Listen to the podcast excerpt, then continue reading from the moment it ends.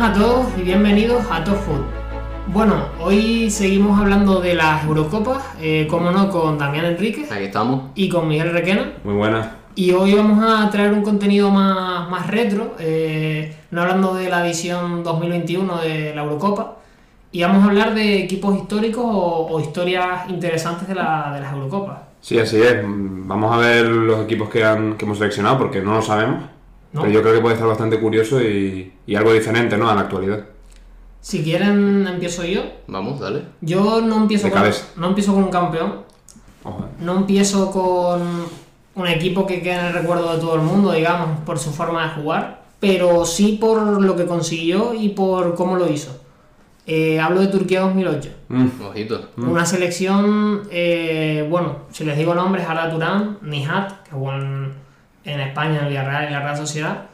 Eh, pero la historia de Turquía es de, remontadas y de, victorias agónicas en los últimos minutos. De hecho, ya para clasificarse eh, a, la, a la Euro, quedó segunda en un grupo en el que tenía a Grecia, Noruega, Bosnia, Moldavia, Hungría y Malta. Pero quedó segunda, jugándose en la última jornada, ganó 1-0. Y si perdía o empataba, Noruega le quitaba el puesto. O sea que estuvo hasta la última jornada para, para clasificarse. Y una vez dentro, eh, sufrieron mucho en la fase de grupos. De hecho, ellos debutan contra Portugal eh, y pierden 2 a 0 que por aquel entonces era la vigente subcampeona de Europa, sí, ¿no? en su país, que precisamente Grecia, que se había clasificado eh, con su grupo, le había arrebatado esa Eurocopa a Portugal. Ujú. Y pierde 2-0 con goles de Pepe, ya estaba por ese entonces, y Raúl Meireles. Uf. Ey, buena cresta. Sí, sí. Y después eh, van al partido contra Suiza, eh, teniendo que ganar, porque en este entonces eran 16 equipos, era más difícil clasificarse a la Eurocopa, y pasaron los dos primeros del grupo. No, no había posibilidad de quedando de tercera pasar a, a cuartos como ahora. Ahora, No, que pasa ahora hay octavos, claro, exacto. Ahora hace popular Finlandia con. Ahora la fase de grupo es un trámite. Sí, Para quitar a lo más malo nada más. hay un filtro más pequeño ahora que, que en ese entonces. Y mm, jugaba contra Suiza, que venía de perder contra la República Checa 0-1. Y ganó 1-2. Pero eh, empezó perdiendo. Se adelantó eh, Suiza con gol de Yakin en el 32. Y después Centur, que en el 57. Y Arda Turán en el minuto 90 le dieron la victoria a Turquía. Ar- Un Arda Turán que el primer partido no lo, no lo pudo jugar porque era baja. Y ahora veremos durante todo el transcurso cómo eh, las bajas fue algo que mm, estuvo presente en toda la Eurocopa de Turquía. Mm. Eh, ya lo veremos, sobre todo en las semifinales, porque tenía muchísimas bajas. Eh, de hecho, eh, tenía un dato por aquí que tan solo eh, tres jugadores jugaron los, digamos, ¿cuántos eran? Los cinco partidos de la Eurocopa como titulares. Eh, Balta, el lateral izquierdo, Altington, que empezó jugando lateral derecho, Clasicazo. sí, que fichó por el Madrid en su momento. Eh, empezó jugando lateral derecho y en cuartos de final pasó al centro del campo. Y Sanli, que jugaba en el centro del campo, eh, de interior, a veces incluso tiraba un poquito la banda. Mm. Y bueno, consiguió esa victoria y se la jugaba contra la República Checa en la última jornada para clasificar, porque Portugal ya estaba clasificada después de ganar la República Checa. Ambas la habían ganado a Suiza, habían perdido con Portugal. Y se había puesto 0-2 la República Checa. Se, goles de Kohler y este es un clásico, Plasil. Eh, y en el minuto 75 iba 2-0 el partido para la República Checa. Marca Arda Turán en el 75, un golazo que va desde la derecha, recorta y me acuerdo que fue un gol muy recordado en su momento. Y Nijata hace un doblete en el 87 y en el 89. Joder. Ojito. El empate no le valía por los resultados que había cosechado, porque ellos habían, eh, creo que metido. eh, bueno, no, no estoy seguro si les valía o no, porque tenían los mismos goles, pero creo que habían metido más goles República Checa. O sea, hubiera habido ahí un poco de lío. Y al final, con esa victoria, clasificó a cuartos de final. En cuartos de final, eh, le tocó con, Croacia. fueron a la prórroga. Y en las prórrogas, se adelantó Croacia en el 119 con gol de Klasnic. Un partido ya que prácticamente lo tienes perdido porque queda Sí. un minuto. Añadieron tres minutos y en un balón del portero al área eh, la toca un defensa de Croacia, que los muertos en el punto penalti, y Centurk, eh, que era el delantero, a veces juegan 4-3-3, a veces 4-4-2. En ese partido jugaron 4-4-2 con Centurk y Nijat arriba. Le cayó votando y metió un golazo en el 123 y se fueron a los penaltis. Y ya en, los penaltis Turquía clasificó a semifinales. Pero es que llegó a semifinales, está España y Rusia por el otro lado, y le toca contra Alemania. Mm. y llegó a esas semifinales eh, con 10 bajas. De hecho, eh, se hablaba en la prensa que el tercer portero eh, podía entrar en la segunda parte como delantero. Porque es que literalmente tenía 11 jugadores de campo y los dos porteros. Lo que pasa es que al final recuperó a algún jugador, algún jugador que no había estado desde el principio de la Eurocopa. Se recuperó para ese partido y jugó entre algodones. de hecho, no estaba. Para ese partido no estaba Ara Durán, eh, Nihat eh, tuvo lesión en los autores, tampoco estuvo. Hmm. Altinto jugó en el centro del campo. Y al final el tercer portero Sengin no acabó jugando. Y bueno, aquí tengo apuntado eh, Tumer Metin, Emre Belozolu, no los conozco la verdad. Eh, eh, estaban lesionados desde el principio de la Eurocopa. Emre Wungor y Ayan, tras la fase de grupo, se lesionaron. Setín, que era uno de los principales eh, baluartes en el centro de la defensa, se lesionó contra la República Checa en el tercer partido de la fase de grupo y era difícil que se recuperase, hmm. aunque al final creo que se recuperó, me parece. Eh, estaban lesionados y después por tarjetas Arda Turán, que se había perdido el primer partido también, eh, Emre Sanli, que al final llegó, le quitaron lo de la tarjeta, y eh, uno de los porteros también era duda por las tarjetas, que tenían que ver si se las quitaban.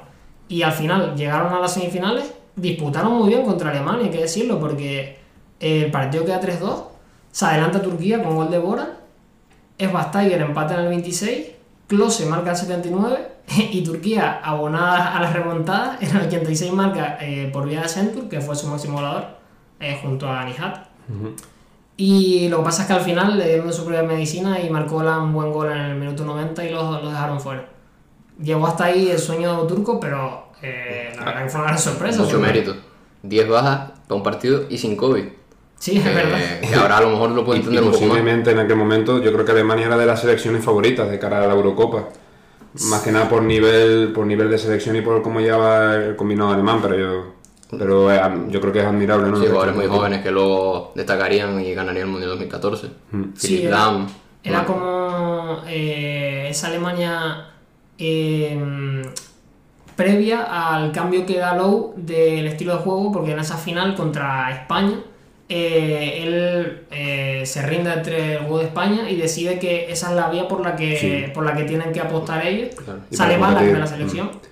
Sí, bueno, eh, previamente en el Mundial 2006 quedaron, venían de quedar terceros, ¿no? Con, Y quizás una generación, una mezcla, pero quizás los jugadores todavía eran muy jóvenes, es Bastiger empezó a aparecer. Y era la generación de, de Balak, era el líder. que al final no consiguió nada Balak, que el, la Eurocopa 2008 fue su, último, su última competición con Alemania. Y, y, ya te digo, en 2010 eh, aparece ya Müller y Osil, que son las grandes revelaciones de ese Mundial de Alemania juegan muy bien, de hecho son las favoritas junto a España, al final caen semifinales contra España, pero mm. ya es el inicio de esa Alemania campeona del mundo 2014. Sí, y una Eurocopa yo creo que con sorpresas, ¿no? En ambos lados, porque por un lado tenías a Turquía y otro a Rusia. Y después España y Alemania que sí eran a lo mejor más candidatas de cara al título. Esos cuartos de final entre eh, Rusia y Holanda, que Holanda venía de cargarse en su grupo de hacer pleno ganando la Rumanía, pero es que ganando la Francia e Italia, que se cargó a Francia y mm. se quedó fuera de los cuartos de final. Era una de las favoritas Holanda junto a España y hizo una prórroga, me acuerdo, Arsaben y Pavlichenko tremenda en esos cuartos de final. Lo que pasa es que al final España hizo una gran segunda parte. Pero sí, Alemania, eh, recuerdo que era la Alemania de Bala, que era el líder. Después estaba ya Podolski, estaba Klose, estaba Lam. Eh, la defensa estaba Metzel, el que jugó en el Real Madrid, que ahora tenía unos problemas con la, con la justicia. y con los menores. Sí. Eh, no, pero, pero es verdad. Dato, dato. Estaba, estaba Oliver Kahn. Eh, no, ya no, en 2008 no. Eh, estaba mm, Lehmann. Lehmann. Lehmann. Sí. Y después estaba también. Lehmann que seguía siendo portero de Arsenal por aquel entonces. O... Eh, pues 2008, puede ser. Puede ser porque él en 2006 jugó a la final. Después aparece Almunia. Después es verdad. que jugó esa final de la segunda La de parte. 2006. Y mm, después también tenía en defensa tenía a Mertesacker y a Friedrich, que jugó en el Mundial 2000, 2010. Mm. Y, y nada, eh, esta fue un poco la historia de Turquía en esta Eurocopa. Una Eurocopa, la verdad, que, que mm, había menos partidos, pero la verdad que fueron divertidos, sobre todo los de Turquía. Sí. No, y sorpresivo, sí, como hemos comentado. Y bueno, para terminar esta historia, tenía un par de preguntas relacionadas con esta Eurocopa, con Turquía y demás. El, si quieren, las hago dos a cada uno. Sí. Venga, a ver. ¿Por quién quieren que empiece? No tengo asignada ninguna. Venga, a mí, tíramela, valiente, tíramela. valiente. Eh, bueno, ya comentamos antes que Huntington había tenido una breve etapa en el Real Madrid, que lo fichan en 2011 para la, la segunda temporada de Mourinho al frente del Real Madrid. Eh, pero ¿de qué equipo procedía Huntington? Considero que están, es nivel medio, no es tampoco súper difícil, pero, pero puede haber confusión. Eh, ¿Te doy cuatro opciones? O Eh, vale, dámela. Galatasaray, Salke 04, Bayern de Múnich o Fenerbahce. Me suena mucho, el, o sea, me suena un montón el Galatasaray y el Bayern. A mí, Porque me da que jugó en los dos equipos, pero a lo mejor en diferentes etapas. Y. Me la voy a jugar y voy a decir el Bayern. Eh, pues sí, vino del No, Bayern. no me sonaba. Eh, jugó, menos en el Fenerbahce, jugó en los otros tres. en El Schalke también. Sí, jugó en el Salque hasta la 2007, creo, 2008. Mm, Previo. Eh, en, el, en el Bayern jugó hasta la 2011, lo fichó el Madrid y del Madrid fue al Galatasaray. O sea que Claro, tenías sí, razón vale, en que jugó, en ambos y, y acertaste la del Bayern de Múnich. Y bueno, una relacionada también con Altington. Eh, a lo largo de su cariño. carrera, sí, a lo largo de su carrera, ¿cuántas ligas ganó? No, no, o sea, juntando todas. Las que pudo ganar en Turquía, en Alemania en España. opciones. Eh, ¿Dos, tres, cuatro o cinco? A ver, con el Madrid, con Mourinho, no sé si él estaba. Lo ficha Mourinho en la 2011. Vale, pues creo que creo que una liga tiene con el Madrid. Luego en, en Turquía, repíteme las opciones 2, 3, ¿Cuatro o cinco? de 2 a 5. Pues yo creo, un poco triple, yo creo que 4. Casi, cinco. Ah, Ojo, eh, señor. Liga. Ganó eh, dos con el, con el Bayern, Ujú. dos con el Galatasaray y una El con el. Madrid, que gana la de Mourinho en la 2011-2012, el año que está. Y, y es el año que la de los 100 puntos o más de 100 goles, Sí, el, el último año del Barça Guardiola. Ah, Y bueno, se me olvidó el ya, Bayern por completo. y ya si quieres te repito contigo para que Para ir con el culo más caliente. Asimétrico.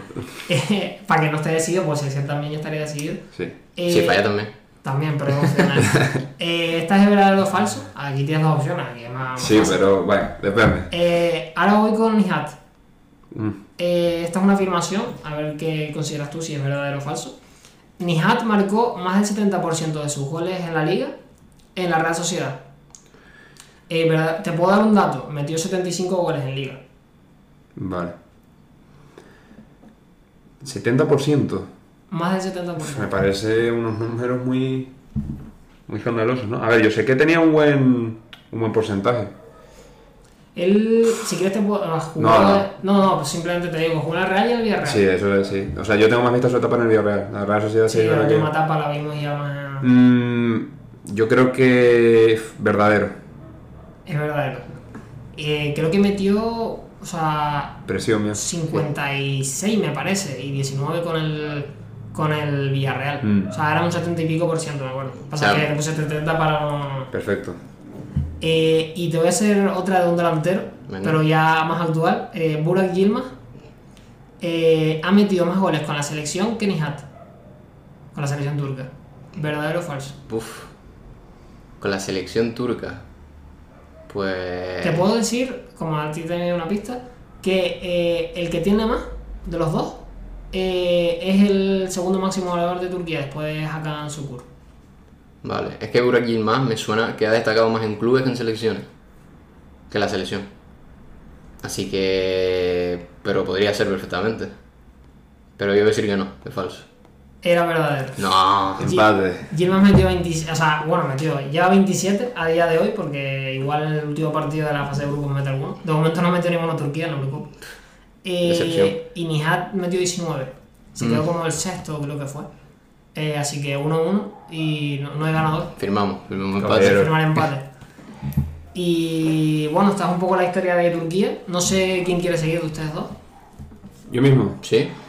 Bueno, pues yo voy a continuar un poco más clásico. Eh, estoy tirando bastante de memoria, ¿vale? Porque sinceramente no tengo aquí mis notas y tal, pero voy a intentar acordarme lo que pueda. Y voy a comentar un poco una de las selecciones históricas que más me ha llamado la atención, que es la, la Holanda del 88.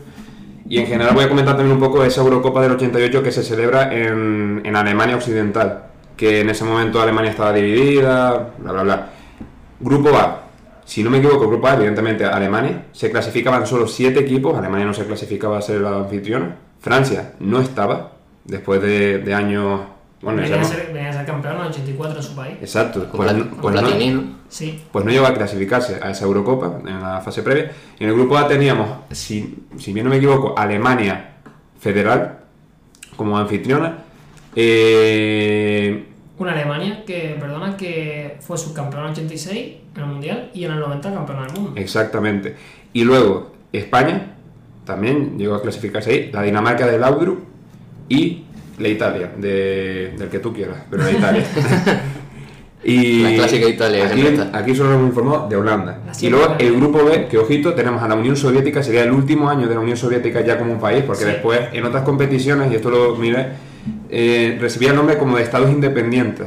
¿Sabes? Sí. Estados Independientes no sé qué más, pero ya era la disolución ya para la siguiente edición de la Y después Eurocopa. aparecen la. Una selección histórica y campeona también eh, Sí. de la competición, que jugó la, la final también, recordamos, contra España, la que ganó, 64. la que ganó la selección española. 2-1 España.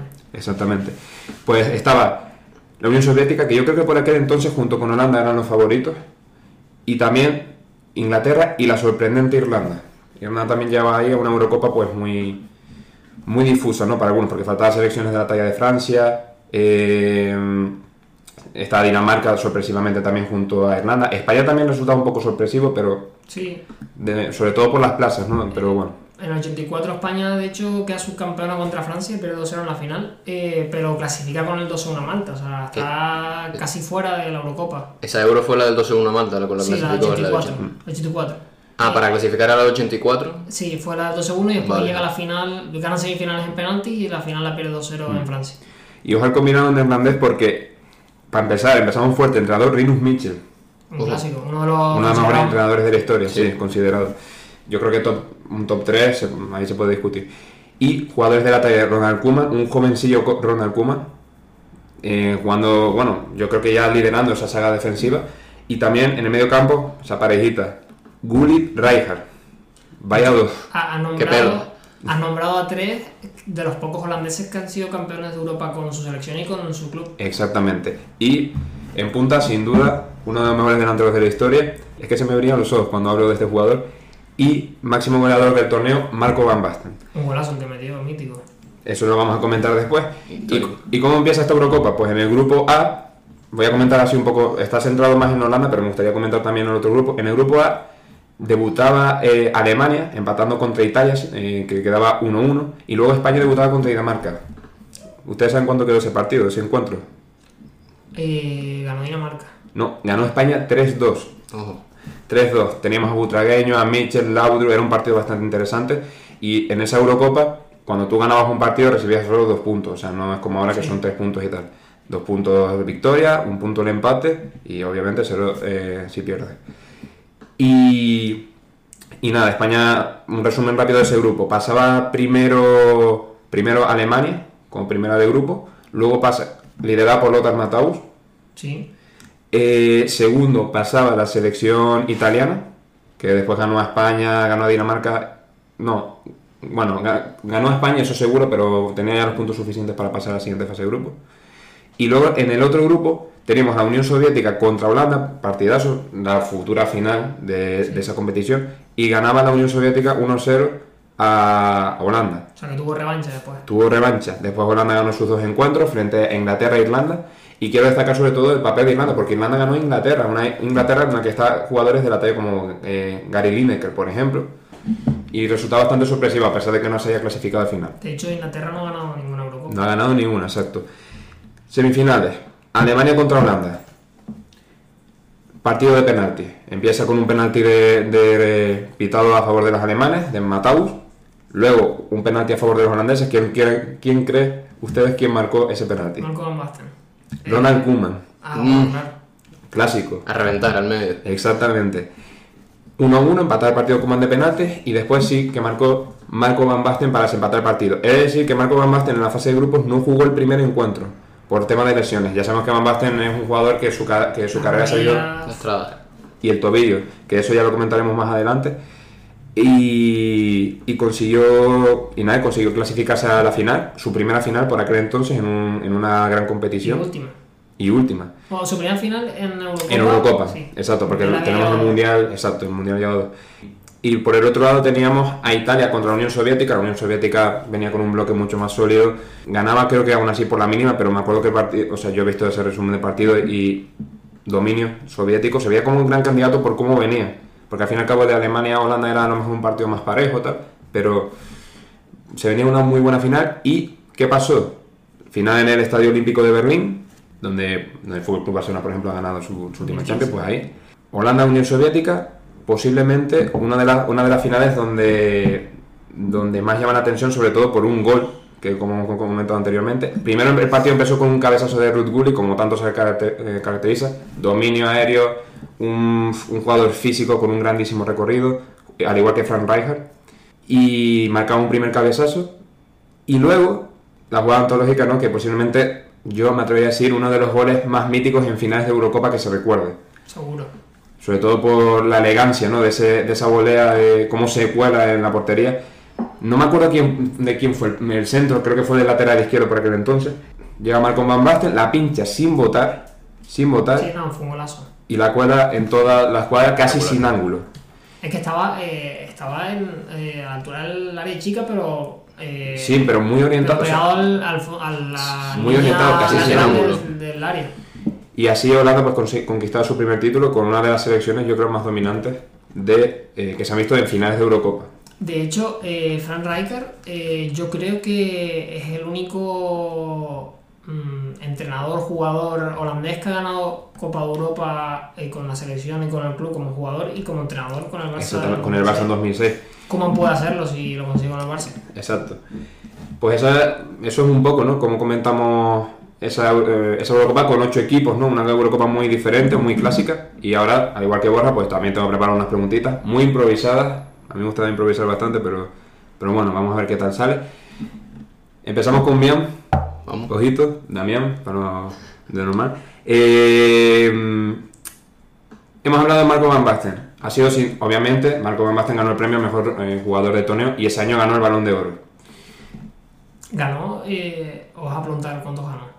No, pero pu- puedes comentarlo, puedes comentarlo. Eh, él ganó dos balones de oro o tres. Tres, tres balones de oro. La primera pregunta. Sabemos lo de la lesión de Van Basten. No llegó, las primeras jornadas no llegó, como he comentado, por lesiones. ¿A qué edad se retira Marco Van Basten por las lesiones? Te pongo cuatro opciones. Venga. 27, 28, 29 o 30. A ver, sí, es muy joven, porque todas las opciones lo son. Mm, poco complicado. Diría que algo intermedio.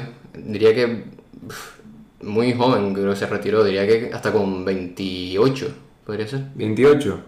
Correcto. Vamos. Se retira con 28 años, las lesiones, y la lesión que más le afectó, que tú comentas de la rodilla, se lesionó de todo, vamos. Pero la que más le afectó fue una lesión gravísima del tobillo, que, que le impedía jugar. Y, y nada. Y de y hecho le impide, eh, después de retirarse, un poco hacer vida normal. De hecho, él, él lo ha dicho que, que se retira por eso y, y las secuelas que le han quedado para vida cotidiana son bastante grandes. 28 años y 3 balones de oro. Que ahora estamos viendo como muchos futbolistas empiezan a, a eclosionar a partir de los 27, 28, 29 años, su madurez. Y este futbolista se retiró a esa edad, habiendo conseguido todo lo que ha conseguido. Qué Quién sabe si hubiésemos visto hasta algo más de no haber sido una Es que lesión. ahora con Messi y Cristiano parece que todo es poco, parece, pero hay que contextualizar. Ronaldo Nazario tiene dos y también tuvo muchas lesiones. Exacto. Tienen en común eso. Yo iba a decir un comentario polémico, pero eso ya lo dejaremos por una Pero tertulia vamos a más tener adelante. más que Ronaldo Nazario. No es mejor que Ronaldo Nazario, pero si hubiese tenido una mayor trayectoria, yo creo que ahí estaríamos discutiendo. Pero Ronaldo Nazario también tuvo una lesión muy grave Sí, y ya un 50% de su nivel, quizás. Pero bueno, siguiente pregunta para ti, Borja. Otra estrella de la selección holandesa, obviamente, Ruud Gulli. Un poco de los orígenes, ¿no? Vamos a comentar un poco de los orígenes de Ruud Gulli. Él no es holandés, no es holandés en sí. ¿De qué país es de origen Ruth Gullit. Es complicada. A mí lo que me... La improvisación ha salido un poco tensa, digamos. A ver. Surinam está situado, por si acaso te explico, situado en Latinoamérica. Guayana Francesa también en Latinoamérica. Barbados o El Salvador. Eh, estoy entre Pega de todo, ¿eh? Surinam y Barbados. Eh, te voy a decir Barbados. Incorrecto, era Surinam. Ah, Surinam es una. Bueno, un poco de geografía aquí.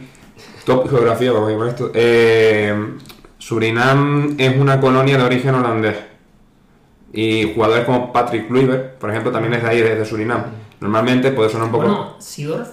Eh, ¿de dónde? Sidor también, creo que Sidor también. Surinam, bueno, Claro. De todos, creo que también, mira a ver, pero bueno. Lo de. Rinaldo. Wina- Pues no lo sé, pero en general esos, esos jugadores holandeses que Por tienen. apariencia. Una, exacto, que tienen una tez más morena, pues son de, de origen de, de ese país. Siguiente pregunta para Damián. Ojo. Eh, bueno, Tiene varias. sí, eh, de Surinam también. Vale, O sea que no acerté, pero me dio este punto extra. Ajá. felicidades. Un aplauso al público. Sí, sí.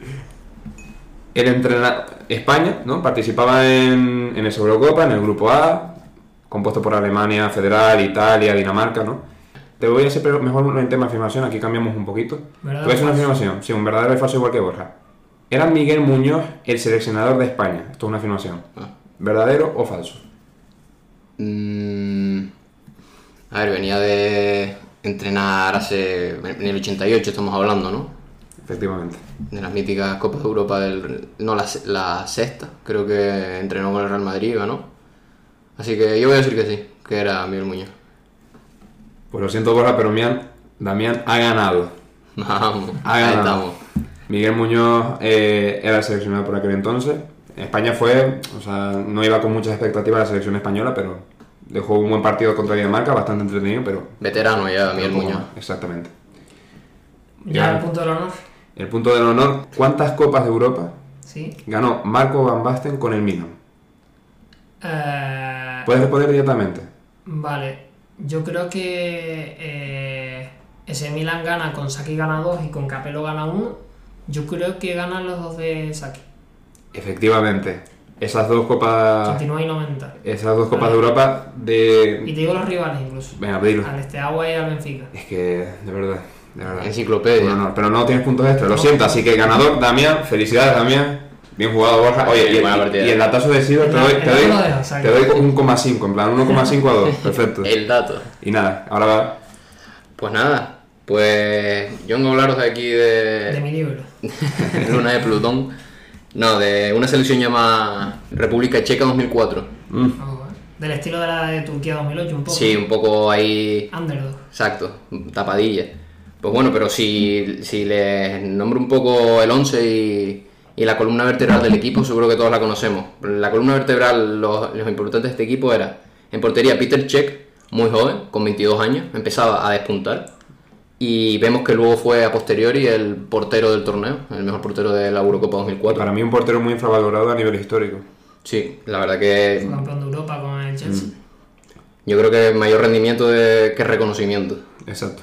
Después en defensa tenemos a, a un conocido de la Liga Española, así yo creo que todos lo recordarán, O Falo, sí. Pues. Tomás Ufalusi. Estaba en 2008 también. Tomás Ufalusi, 26 años tenía en ese entonces.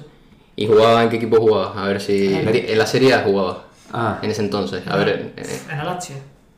la Lazio, ¿tú dices? Se ha metido un triple, no sé. Más o menos ese nivel. Udinese. No, de la Fiorentina. de la Oh, Fiorentina. preparado, eh. Adrede. Y después en el centro del campo, ¿qué vamos a decir? Tenemos hacia, hacia. Miguel de... Tomás Rosicky muy joven, del Borussia Dortmund, 22 años. Bueno, 23, 23 años. Y si a, mí, si a Miguel le brillan los ojos con Marco Van Basten, a mí me brillan con Pavel Nedved. Mm. Pavel Nedved ya un poco veterano, 32 años. Y uno de los balones de oro Pero más hay- polémicos de la historia. De hecho, eh, eso es en 2004 y en 2003 gana el Balón de Oro. Exacto. En 2003 ganó el Balón de Oro, en 2004 eh, se disputó tu Eurocopa y llegaba como uno de los mejores jugadores de Europa y del mundo en el momento, liderando esta selección, que en delantera tenía a un delantero más clásico, un 9 ariete, Jan Kohler, y un delantero a su lado, con más movilidad, más calidad podríamos decir, Milan Baros, Mm, clásico. que en ese entonces estaba en el Liverpool, y era una selección muy joven, digamos, que también combinaba, por ejemplo, con el liderazgo de, de Nedved, también aparecía, como dijo Miguel, Tomás Rosicki. También estaba Plasil, que lo nombró antes Borja, en el Mónaco. Sí, de ahí Ufalusi, Plasil, eh, ¿Cuál era el otro delantero? Milan Baro. Milan Baro. El otro. Jan Koller. Jan Koller también estaba en, en, 2008. O sea que la columna, o sea, varios jugadores sí, mantenía bloque. no tuvieron mm. en 2008. Y que, y que, por línea por línea tiene jugadores con nombre, al fin y al cabo. Sí, sí. tú dices República Checa 2004 y a lo mejor te sale Nedved, Peter Cech, si lo recuerdas, pero tienen varios jugadores. Y sobre todo, ya veremos que practicaba un fútbol muy virtuoso. Y yo creo que se decía que era el, el más bonito de ver de la Euro 2004.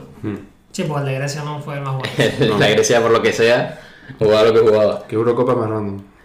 Bueno, pues, pues para ponerlo un poco en contexto, República Checa jugó su, primer, su primera gran competición en 1996, antes estaba unida a Checoslovaquia.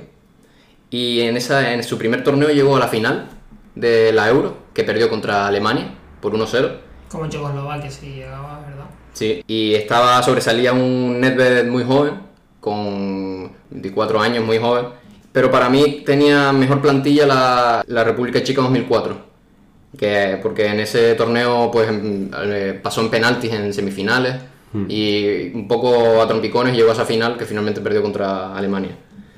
Y eh, venía también de la Eurocopa 2000, de la Eurocopa del 2000 de Bélgica, que no había pasado de la fase de grupo, quedó eliminada. Que esa es la que gana Francia e Italia con el gol de oro. Exacto. Y nada, también pues tengo aquí un apunte de lo que se decía sobre Pavel Nedved en la previa de la Eurocopa, que ya sabemos que ganó el Balón de Oro en el año 2003, que estaba jugando en la Juventus, y decían así, Pavel Nedved en la previa de la Euro 2004, aunque no pasa por su mejor momento, es el máximo responsable del impacto futbolístico de la República Checa. Desde su llegada a la selección en 1994, Nedved ha sido encargado de manejar el juego checo gracias a la vehemencia de su privilegiada pierna izquierda. Aquel desgarbado chaval que caminaba despistado de los alrededores del estadio de Wembley en las horas previas a la final de la Euro 96 ante Alemania, ha alcanzado una madurez futbolística que le ha valido el balón de oro. A sus casi 32 años, nos parece confirmar que esta será la tercera y última Eurocopa de su carrera. Y finalmente lo fue, su última Eurocopa, pero no, no fue su último gran torneo, que sí fue eh, el Mundial de Alemania. Alemania. Y bueno, la historia de la selección, pues estaba, estaba en el grupo con Letonia y Alemania, e Italia y a las tres las ganó remontando sus partidos. Mm. un poco de remontaje como Turquía, ¿no? las tres empezó palmando y acabó ganando los partidos. Y ya comenzaba a verse un juego muy virtuoso. Bueno, y Alemania e Italia, selecciones, Italia es campeona del mundo a, los dos años y. Alemania semifinalista de su mundial a los dos años también. Sí, exacto, que ya venía... En como el de 2010, incluso. También, también. No, y en 2014 gana, o sea que ha estado menos salvo 2018 que, que se logró el batacazo. Sí, sí. Sí, exacto, que ya venía liderada por Balak, como comentábamos antes. Y de hecho, en, en, el 96, cuando le gana Checoslovaquia, precisamente es la última Eurocopa que ganan ellos, la tercera y última que han ganado. Sí, es verdad, cierto. Sí. Pues nada, pasar a cuartos de final, que en ese entonces no había octavos, hasta creo que se puso en 2016, la Euro. Con el paso de años han ido aumentando. a ver, esto es negocio. Haciendo como, más dinero. claro, como una mayor gran competición. Y nada, en cuartos de final eh, se chocó con Dinamarca y bueno, se impuso con claridad con un marcador de 3-0, con gol de Kohler y dos de Milan Baro. Y nada, se imponía el juego de, de República Checa que ahora jugaría en semifinales contra Grecia, ya que todo el mundo daba por hecho que hasta ahí iba a llegar el equipo griego, ya que era la sorpresa del torneo. Y todo el mundo pensaba que esa final del torneo iba a ser Portugal-República Checa. Y que iba a ganar Portugal. Y que iba a ganar Portugal porque era en su campo. De hecho, eh, creo que la fase de grupos Grecia se carga a España, porque me parece que está Portugal, Grecia y España. Portugal, Grecia y España estaban en el mismo grupo. Y ahí lo lógico hubiera sido que Portugal y España pasaran a cuartos de final, pero al final no fue así. Exacto, pasó Grecia y, Grecia y Portugal por un lado, y, e Italia, creo recordar, y, República Checa por otro.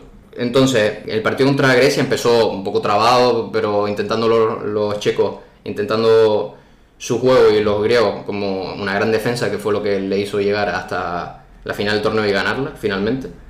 Pues comenzó así y en el descanso surgió el. se retiró lesionado Nedved, que hasta ahí entonces íbamos 0-0 al descanso, se retira lesionado Mm. Y ahí es un cambio drástico en el partido. Que finalmente sigue trabado, trabado el partido, hasta que el zaguero Traños Dela marca el gol de la eliminación del equipo, del equipo checo, y acaba, y acaba clasificando Grecia a la final del torneo contra Portugal. ¿En qué minuto fue, dijiste? Minuto 105 en la prórroga, porque fue un partido muy trabado, muy defensivo por parte de los griegos, que aprovecharon, marcaron, aprovecharon con eh, su, defensa con un gol de Delas en el córner. Con Nicopolis era el portero de Grecia y no sé si fue incluso el mejor jugador del torneo. Sí, fue el MVP, fue, el MVP del torneo. Como ya. Eso habla mucho de, de, cómo fue el estilo de la campeona. De cómo fue un poco esa euro. Sí. Y aquí. Y hablan mucho de que ese fue el gran defecto de esa República Checa, de comienzos de los años 2000, que cuando tenían una baja la sufría intensamente porque tenía una columna vertebral muy marcada con esos jugadores que nombramos. Y, llegó al Mundial 2006 con mucha expectativa, que en su primer partido goleó 3-0 a los Estados Unidos, pero después eh, sintió las ausencias de Milan Baros y Kohler por lesión contra Ghana y, e Italia y acabó finalmente eliminado en fase de grupos en, del Mundial de Alemania 2006. Y de hecho, hablando de, de esas bajas, como las sentían, eh, Pavel Nedved, que era el jugador más importante, eh, en el Mundial 2006 es su última competición. A partir de ahí, República Checa no ha pasado de fase de grupos, no ha estado en unas eliminatorias de unos octavos de final mm. de Mundial o, o, de Eurocopa. A ver, en esta Eurocopa puede, puede ser. Esta Eurocopa ganó 0-2 ante Escocia. Y bueno, puede pasar, la verdad, con tres puntos y un empate más, mm. eh, está, está Sí, con, con, que saque un punto, podría, podría pasar perfectamente contra Inglaterra y, ¿Quién era la otra? Inglaterra. Eh, Inglaterra ganó 1-0 a Croacia. a Croacia. Inglaterra y Croacia. Podría ser, podría pasar como mejor tercero o incluso segunda. Y este fue el, el, fin de una gran generación. Ya seguía Milan Baro, Ufalusi, eh, Rosicky, pero ahí ya comenzaban a... Peter Cech, que sí subía. Peter Cech, que seguía manteniéndose como el líder de esa selección después de Pavel Nedved. A partir de la gran ausencia de Nedved ya como que decayó un poquito. Decayó todo, decayó el equipo. 2008 estuvo cerca de, de llegar a cuartos, pasa que Turquía, como vimos antes... Exacto, como comentaste. Tu, Turquía. La Turquía de ahora.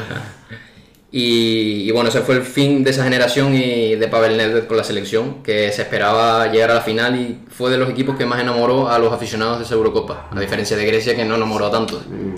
Era una Portugal también que, que, era muy atractiva ¿eh? porque tenía, tenía Figo y a Cristiano, o sea que era difícil eh, juntar. Exacto, un joven Cristiano Ronaldo. Que acabó con aquellas imágenes llorando tan, tan repetidas después.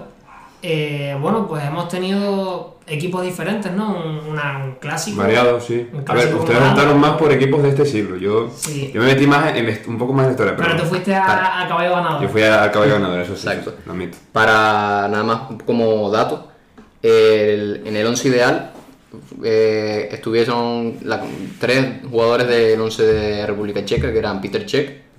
Eh, Milan Baro, delantero, que fue el máximo goleador del torneo, con 5 goles, por encima de Van Nistelrooy. Y Pavel Nedved, que, que todo apuntaba a que iba a ser también el MVP del torneo, si no hubiese tenido esa lesión e eliminación. Bueno, yo, no lo comenté, pero de todo he sabido por, por, nuestros seguidores que en 2008 el máximo goleador fue Torres, España ganó la Eurocopa, eso, bueno, yo creo que falta, sobra decirlo, ¿no?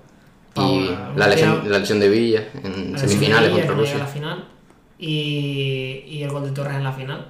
La primera Eurocopa de, ese tridente de Eurocopa, Mundial Eurocopa de, de la gran generación de España. Que se venía. Y bueno, básicamente un poco esto, mencionar mencionar que nos pueden seguir en redes sociales, Twitter, Instagram, nos pueden escuchar. Sí, eh, estaremos subiendo clips de programas y... Y contenido también exclusivo, seguramente subamos en... Información, debate, análisis, un poco de todo. Eh, y también nos pueden escuchar en iVoox o en Spotify y vernos en YouTube si, si ya lo están haciendo, nos pueden dar like o suscribirse. Y nada, nos vemos en la siguiente. Así que muchas gracias. Chao.